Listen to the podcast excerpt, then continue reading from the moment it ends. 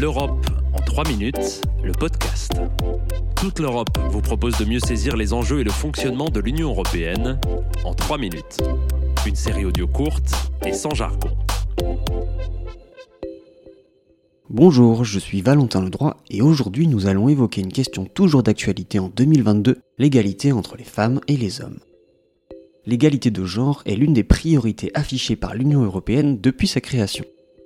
Mais que ce soit au travail, en politique comme dans la vie privée, les inégalités sont encore importantes au sein des États membres, même si elles tendent à diminuer. Les inégalités sont notamment flagrantes dans le monde du travail.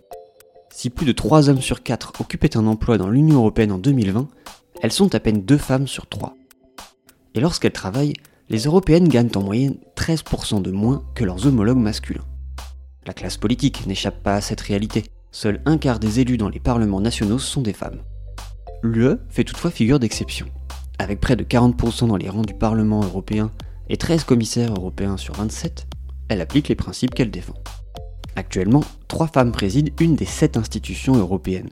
Ursula von der Leyen pour la Commission, Christine Lagarde pour la Banque Centrale Européenne et Roberta Metsola pour le Parlement Européen. Dès 1957, l'Union européenne s'est emparée de ce sujet en faisant figurer l'égalité entre les femmes et les hommes parmi ses valeurs fondamentales.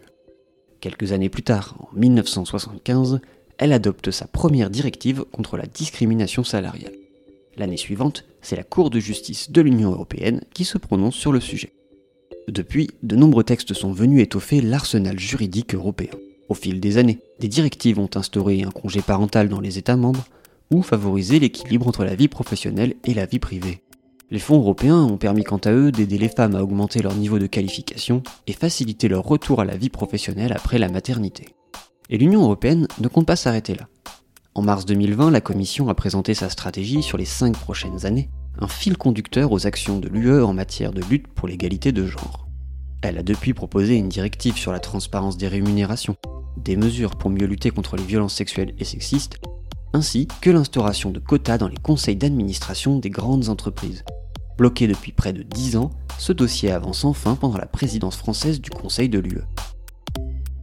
Si des progrès importants sont à noter, il reste lent, d'autant que l'UE a une compétence assez limitée en la matière et que la Commission doit donc compter sur le soutien des États membres dans toutes ces initiatives. Surtout, il reste fragile, comme l'a démontré la pandémie de Covid-19, durant laquelle les violences conjugales ont fortement augmenté. En Europe, dans le combat pour l'égalité, il est sûrement beaucoup trop tôt pour crier victoire.